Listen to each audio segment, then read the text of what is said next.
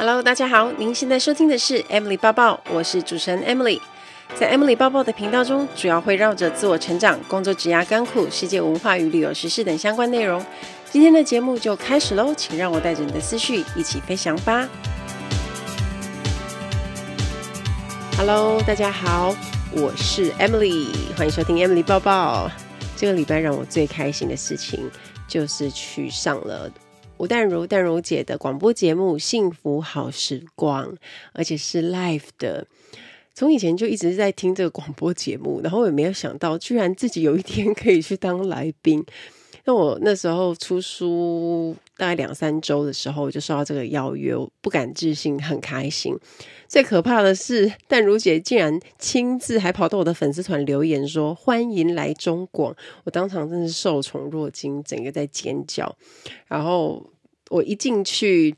录音间看到他，我真的是非常兴奋。一坐下来，我就一直对他笑，然后一直跟他跟他问东问西啊，就跟他说：“我真的很喜欢你啊，什么什么，有看你的书。”然后他就说：“哎、你你看起来很好相处，哎，你一直很笑脸迎人，是一个很有人缘的长相。”然后我听了就非常非常的开心。那淡如姐人真的也很好，而且她很有独特的见解，分析事物也非常的犀利精准。我觉得应该很多人都常常听她的节目。事实上是我在上了他的广播节目，也收到很大的效应。因为广播节目一播完，我的铁粉团就是有近百位的人要加入，都是因为听了淡如姐的节目要加入的。我真的觉得她非常非常的强大，而且在访问的过程中。呃，当然中间是有广告时间，可是我有注意到淡如姐她真的有读我的新书的内容，而且她有做功课，她连在书上面的那个小标签，她都是有分类的，真的让我受宠若惊。啊，当然，身为一个主持人嘛，就是他们要常常要提问啊，要想问题啊，要让访问很精彩。身为主持人，透过适度的引导，可以让被问的人侃侃而谈，那进而可以说出更多含金量或者是更有趣的内容。所以，主持人的提问能力很重要，对不对？那我认为，对于一般职场工作者，会不会问问题的能力，其实是更重要的。会提问的人，老板会非常的赏识；如果不会提问的人，努力通常都会被无视。当其实你问了一个好的问题，一个对的问题，说不定就会让你有升迁或是接到大案子的机会。就连对于我来说，像我之前有服务业的经验。当我碰到客诉的时候，与其不停的去道歉啊，去解释，最重要的就是要向客人问清楚状况，就是他的问题到底是什么。你了解了问题，你才有办法去解决。那如果没有搞清楚问题，就急着去解释跟处理，反而很容易搞砸。而且啊，依照我们在机上处理客诉，要提出封闭式问题，像是先生，你是不是不满意刚刚的餐点？像这类型的问题，让他回答是或不是。除此之外，也要搭配 open question，就是开放式的，让客人可以尽量讲详细事情的经过，而不是只有问他是或不是。这样的话。呃，我们在得到的资讯才会比较全面，对解决问题也比较有帮助。所以就是封闭式问题加开放式问题。还有很多人常碰到的，当老板跟主管搞错方向跟重点，那到底要怎么跟他沟通呢？还有要怎么样和不配合别人，老是喜欢把错推给别人的同事，怎么去做沟通合作？这些都会用到提问的能力。所以会不会提问这个主题看起来跟大家每天的工作跟生活息息相关？在这一集我们就要来聊一下有关提问力的主题。后来因为我看了一本书，作者叫做朱楚文，跟我是同姓的一个美女主播，她是知名的财经主播，那目前也跟我一样是自由媒体人。那她出了一本提问力。决定你的财富潜力这本书，我觉得对我有相当大的帮助，所以我看了之后我很喜欢，我就想利用这一集短短的节目来跟大家分享一下提问力为什么重要。有一次呢，我在教空服员面试课程的时候，因为我会做模拟面试，就是模拟空服员考试的关卡。那我自己是当考官，那些参加的学员学生他们就是考生。那中间有一个关卡是要念短文，或者是请他们做中英文的自我介绍。那我就会适时出一些中文或英文的题目，请他们来回答。在模拟面试结束之后，我就会针对刚刚学员的表现来做一对一的回馈跟指导。啊，其中就有一个学员啊，他在一对一指导的时候，我还没有开口说什么，他就一直抓着我问说：“哎，Emily 姐姐，请问我画这个眼影，公司会喜欢吗？这样会考上吗？看起来会不会有眼睛有一大一小的问题啊？或者是我的裙子会不会太短？”结果后来他的咨询时间通通花在比较次重要的问题上，并没有问到关键点上。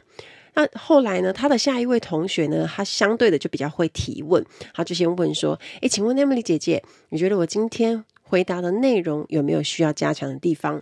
我的英文口说还 OK 吗？目前我还需要提升哪些能力？像这样子的问题，这个同学就比较知道自己原本的优势跟劣势。”所以我就会建议他，像是英文能力呀、啊，比如说紧张、缺乏自信这几个重要的点，可能就是会影响他考上的关键指标，就会给予他一些怎么样加强的练习方法。遇到重要而且又困难的工作，我们一向不是去找到正确的答案，而是必须要先找到正确的问题。像现在有是资讯爆炸的时代嘛，所以想要的资讯，我们通通都可以透过网络上找到。可是我们要怎么从这些像是大海般的资料库中捞出一些对我们真正有帮助的情报呢？这时候提问的能力就很重要了。一个好的提问可以先帮助你在事前理清思绪，让你掌握到精准的问题点，而不会浪费时间在搜寻上。就像是许多的名人，比如说贾伯斯啊、村上春树啊、比尔盖茨这些人，他们都是懂得如何提问的一些佼佼者。全球的管理大师彼得·杜拉克他说过一句金句：“最危险的不是提出错误的答案，而是提出错误的问题。”所以你最需要的不是提出正确的答案，而是要提出正确的问题。所以可以看出来，提问你绝对是在各个领域当中脱颖而出的一个制胜关键。再举另外一个例子。在前几集，我跟一位语文老师尤浩云谈无痛学习任一种语言的主题的时候，那时候我就得到听众的回馈说：“Emily，我觉得你问的很好，会也有问到大家心中的疑问啊，包括老师也在直播说你的那个问题非常的到位啊。”然后像这些的回馈都让我很开心。那我就来分享一下我是怎么做的。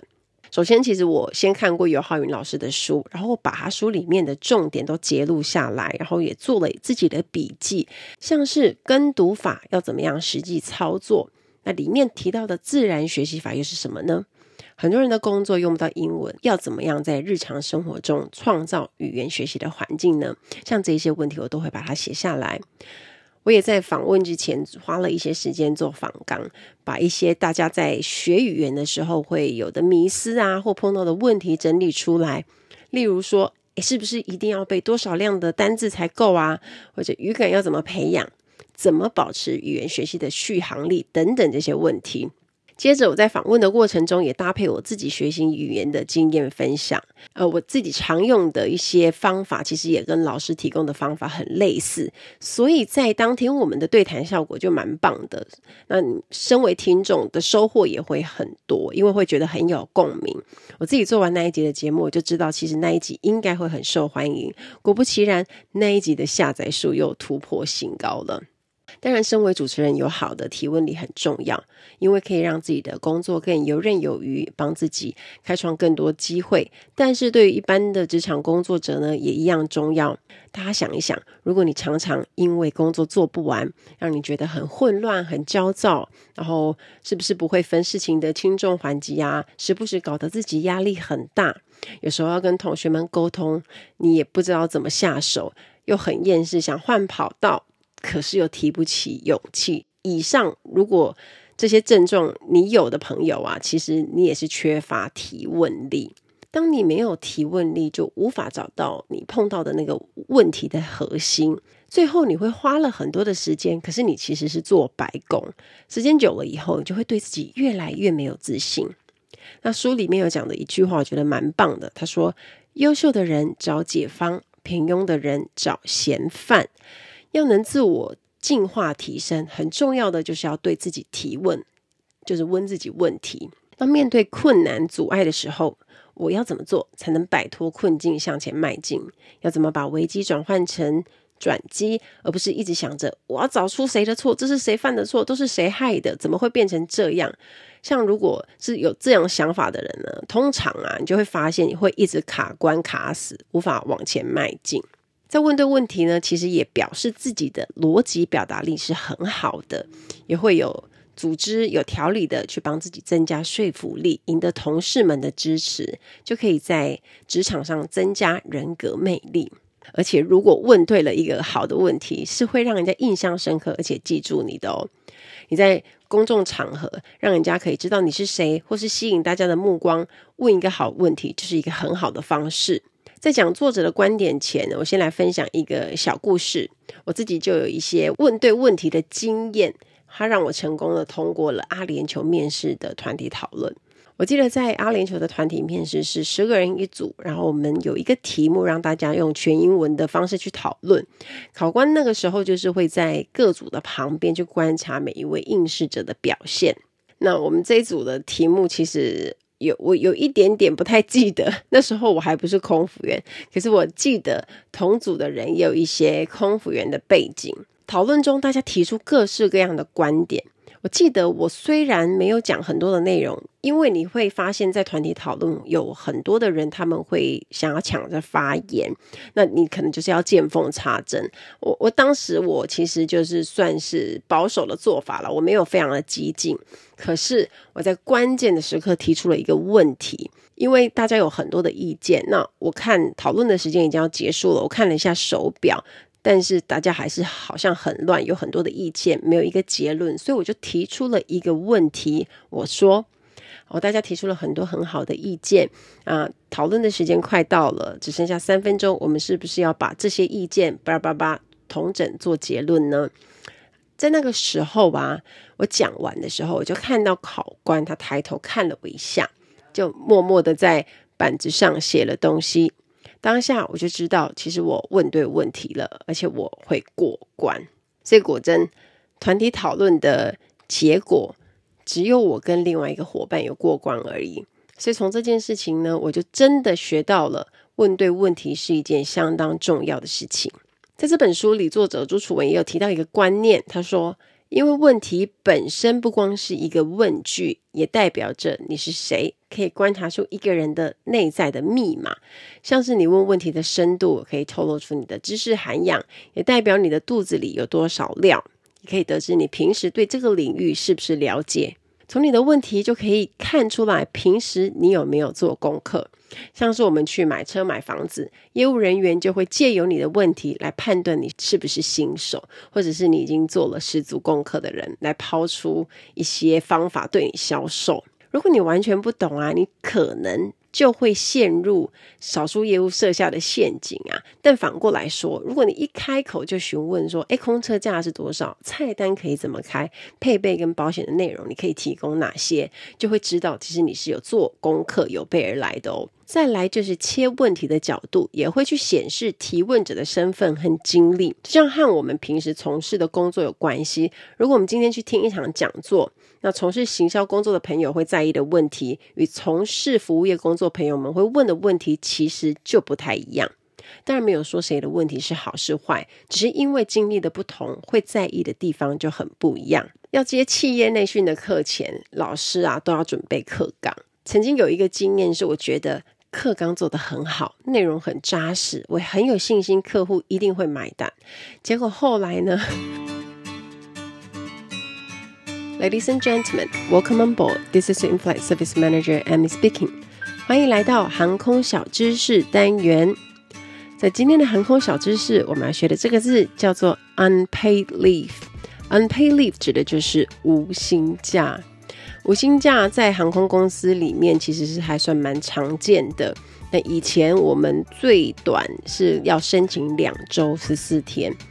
那在还没有疫情之前，其实公司一直都有无薪假可以开放申请。比如说，有一些人如果因为家庭因素啊，或是因为身体不好想要休息，你想要利用无薪假的时间去进修，其实都很方便运用。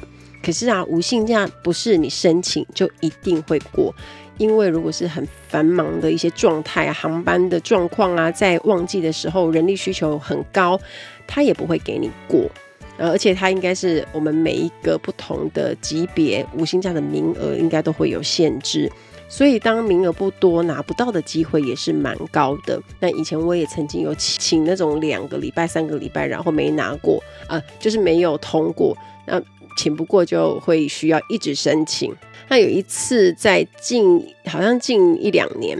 我因为想要休息，想说顺便写书，我就请了四个月。其实我的目的其实要看，如果我不飞，那这四个月的生活会是怎么样？就是有一点像是预演未来全职自媒体的生活。然后就发现，其实 四个月里面我的书的进度还是很有限，很好笑。我还是没有非常的逼自己去把书完成。那在无薪假期间，还是。都可以享有机票的优惠福利啊！假设你要出去玩，你还是可以随便你开票，也不会影响其他的福利。所以很多的同事在以前申请无薪假的时候，都会趁机去规划一个出国旅游假期啊，比如说就可能会去跑到日本啊、韩国去买东西补货这样。那我曾经有一位同事，他是休了三个月的无薪假，特别请。那他要干嘛呢？他要在台湾找工作。那当时他可能也是想要转职。那想说要无痛转职，所以他就趁机申请了三个月，这三个月就回台湾好好的找工作。那他后来也真的找到了，才去回公司提离职。那我觉得这也是一个不错的方法，无痛转职。那每家航空公司对无薪假的一些规定跟方案可能不一样。那以前在国泰，我觉得呃。员工都还蛮喜欢有无薪假的弹性，当然你无薪假就是没有薪水啊，没有薪水你可能就是吃老本。可是如果人都会有一些特殊的状况，你可能会有一段时间你可能需要做某一些事情，那这时候就可以申请无薪假来做安排。那在二零二零年呢，就是去年，当时因为疫情开始全球病严重嘛，国泰他们就推出了无薪假去询问员工是否要共体时间的加入。那当时我想应该八九成的员工都有参与。那事实上我们也不只休了公司提供的大概一个月左右，很多人是休了好几个月，休半年以上，甚至到现在都还在休啊。我就有朋友，他因为他是在台湾，然后他要顾小孩。那现在我们只要要飞到香港，要飞回台湾，都还是需要隔离，所以前后隔离可能就要一个月。当销假如果真的回去上班之后，你下一次回来也不知道什么时候，所以有很多的人呢，因为家庭的因素，就会选择继续放无薪假。那再说现在这个状况，班次也不多，薪水也不是很多，所以也有蛮多人就留在台湾去找其他的兼职工作机会。疫情期间有很多的空服员也是不得已一直放无薪假，特别是外商航空公司的空服员。一开始呢，就是公司会提供无薪假给大家放共体时间，但是就放着放着，因为班次啊、航班大量减少，然后疫情都没有好转的状况下，就开始裁员，所以也有蛮多外商的空服员就因此而回到台湾来。那即使有一些班次可以飞，就是还在职的空服员，很多的状况是。其实薪水也不多，因为班次不多。那比较辛苦的是，你要不断的做 PCR 的检验。那你到了当地，你有当地的规定，然后你也不能出门，不断的消毒，而且还是暴露在高风险的环境当中。等到你回到台湾来，你隔离的程序也要一直重复，所以身心真的备受考验。本来航空业其实就是一个蛮辛苦的行业，可是因为碰到了疫情。导致不管是空服人员或者是地勤人员，大家又暴露在高风险的环境当中，又增加了更多的挑战跟不安。那希望呢，这段时间可以赶快的过去，然后大家可以尽早结束无薪假，然后可以拿到正常的薪水，然后继续可以飞往世界各地。那希望大家会喜欢这一集的航空小知识，我们下次再见喽，拜拜。要接企业内训的课前，老师啊都要准备课纲。曾经有一个经验是，我觉得课纲做得很好，内容很扎实，我很有信心客户一定会买单。结果后来呢，客户大改特改，因为课纲不符合他们的需求。我当下就觉得哇，好大的打击哦，天快要塌下来了，怎么会？我觉得很棒啊，因为我自己花了很多的时间做课纲去提案。就用这个经验呢，也让我学会。在埋头苦干怎么做之前，一定要记得先问清楚为什么要好好的提问。因为客户是企业，他并不是一般的大众，他们想要学习的成效跟目的不太一样。在没有搞清楚这件事以前，是没有办法拟出一个好的提案的。即便你上的再好，或者你的课纲你觉得非常好，如果你无法切中客户的需求，你也不可能拿到案子。所以后来呢，我就学会要用五 W E H 去理解客户真正的需求。例如，这次课程学习目标是什么？有哪些必须要包含的内容呢？比如说，我要教哪些部门、员工的轮廓等等这些资讯，透过 What、Where、When、Who、Why 跟 How 对焦完之后，我再来努力做事。所以找到好问题，就会找到好的答案，当然就可以写出超棒的课程提案。不晓得大家有没有认识一种人哦？其实他人不错，也很和善。可是啊，有时候你会注意到他说出来的话容易冒犯人。有一次，我因为拍摄影片，偶然认识一位朋友，当时我跟他其实并不熟，但是呢，突然听到他用命令的口气叫我这么做那么做，这样，我当下就有一点点傻眼。我我其实是猜测他有点急性子，也不是真的有恶意。可是因为他不是导演，也不是负责拍摄的人，他用命令的口气让我。这样做那样做会让我觉得很不舒服，因为我跟他的关系不熟，会产生一种压迫感，所以我心里那时候的 OS 是：我为什么要这样做？这时候呢，比较好的方式就是要用问句来提问。同样一句话，如果问成：哎，你可以帮我这样做，或是可以麻烦你等一下，怎么怎么怎么样吗？这样去问的话呢，你就能够消除对方不好的感受，而且用问的，对方可以说好或不好，他有拒绝你的权利，你也可以展现出你对对方的一个尊重。我觉得这个很重要，诶，它不只是一个礼貌，也是一个得体的说话技巧。如果你用提问的方式，就不会去冒犯对方，导致人家对你有不太 OK 的第一印象。像我之前啊，在飞机上也有碰过很会说话的客人，其实他只是要一杯热茶。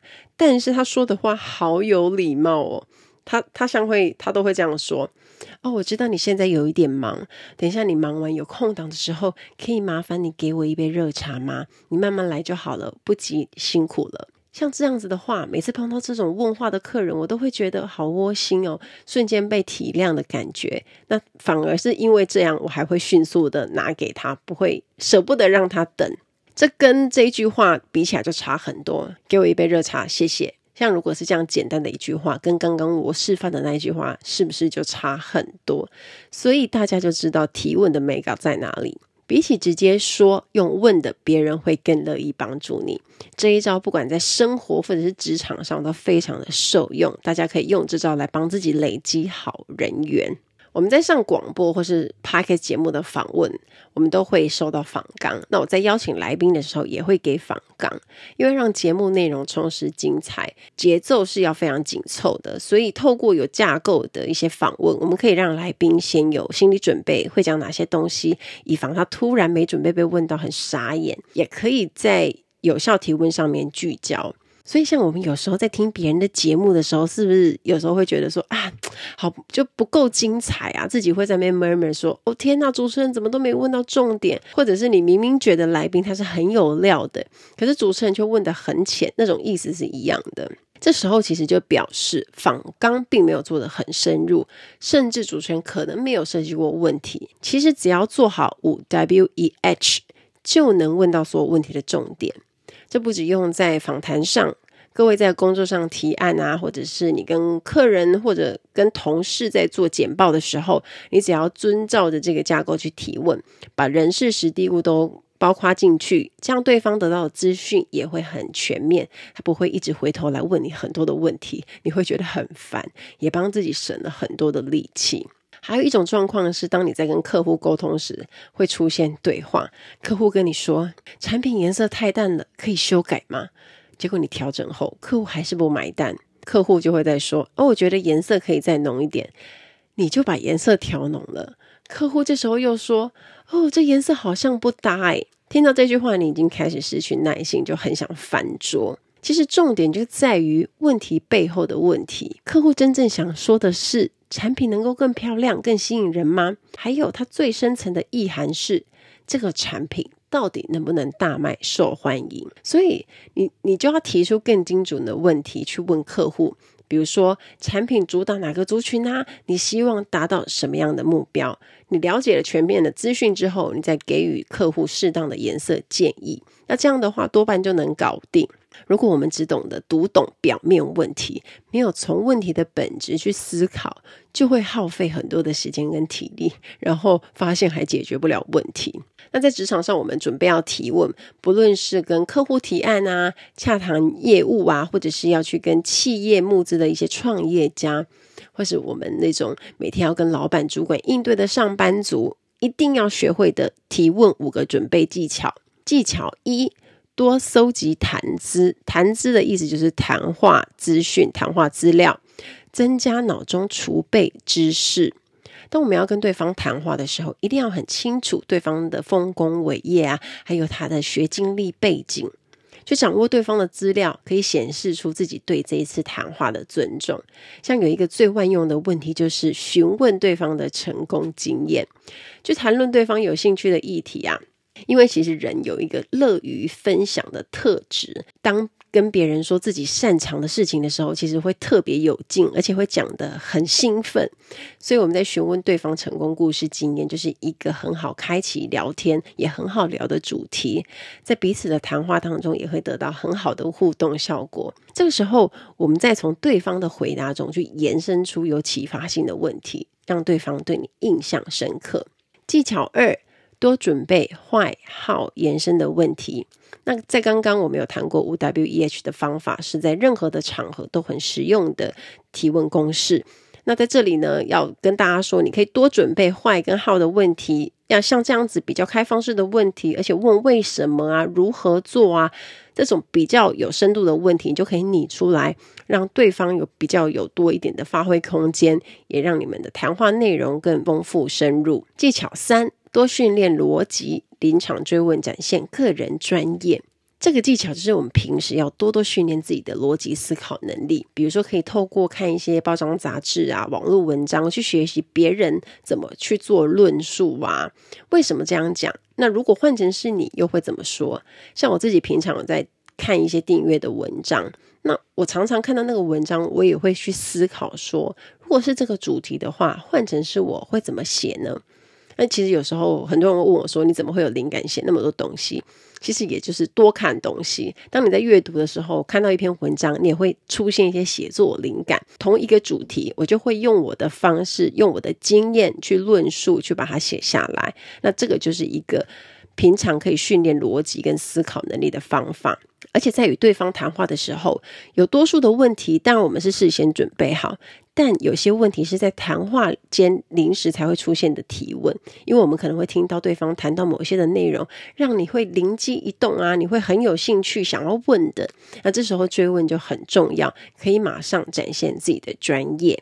技巧四：穿着必须合适，妆容必须得体。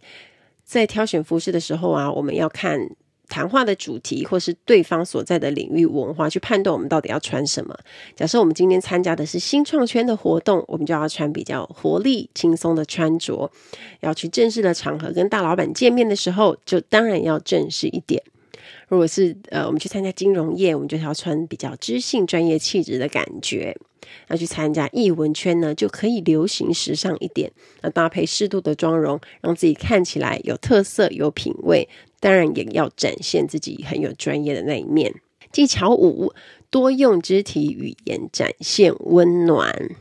其实我们在讲话的时候，很多人都会忽略肢体语言，其实是很重要的。因为你如果在讲话的时候，手就是这样硬邦邦的放在腿上，或者是你就是完全不动，像机器人，就是看起来会很硬邦邦。肢体语言呢，有一些手势会搭配上我们的言语，会让人看起来更有温度，也会让对方留下好的感受。所以呢，肢体语言除了有手势以外呢，我们跟人说话的时候，其实也要注意眼神接触，眼神要注意的对方。如果你不敢看对方的眼睛，很害羞，你也可以看眉心，这样他也会有那种你在看对方眼睛的感觉。看着对方说话，其实是一种礼貌。像我自己的习惯也是会看眼睛，你会让对方感觉你是尊重他的，而且呢，你可以从对方的眼神去读到很多的情绪跟讯息，那这对谈话很顺畅是很有帮助的。所以在讲话的时候，我们搭配适度的手势，比较自然有温度。那我像我自己在直播的时候，我也会习惯准备笔记本或便条贴。如果在访问过程中听到一些我想记的重点，就会马上写下来。那临时做一些笔记，也可以用来做临时的提问。所以如果你不知道双手该摆哪里的人呢，你也可以这么做。那这本提问力真的非常推荐大家看。因为在人与人的沟通，提问是很关键而且重要的能力。除了我谈到的五 W E H 提问法，书里面还有很多的技巧跟方法，可以训练大家如何训练提问能力。我特别喜欢这本书里面说的一句话：“你的职场价值就从你问对问题开始。”会提问是种无形的能力价值。当机会来临时，一个好的问题能够让你被看见，让人对你印象深刻，更能提升你的个人职场身价哦。期待大家跟我分享。听完今天的节目，如果有想法和问题，欢迎到我的粉丝团或是 Instagram 找我，只要搜寻空姐抱抱 Emily 就可以找到我。你也可以截图这一集的节目，分享到你的 Instagram 的限时动态上面 tag 我，让我知道你有在收听，也让我知道你对 Emily 报报的看法哦。最后，感谢大家收听这一集的节目，真的非常的感激哦。如果你喜欢今天的节目，也欢迎帮我在 iTunes 评分中留下五颗星的评价哦。我们下一集再见喽，拜拜。